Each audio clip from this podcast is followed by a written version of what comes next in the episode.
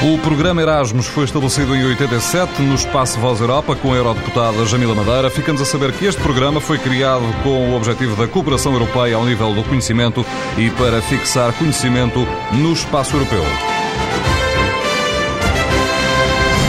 O Erasmus Mundus é um programa que visa duas coisas essencialmente: a cooperação europeia em termos de conhecimento, ou seja, as pontes da União Europeia com todos os pontos do mundo, com todos os países terceiros, sejam eles mais desenvolvidos ou menos desenvolvidos do que a União Europeia, pretende cativar para o espaço europeu os cérebros do mundo e, portanto, fixá-los, não só os seus próprios cérebros, e é conhecida e falada a fuga de cérebros que a União Europeia, é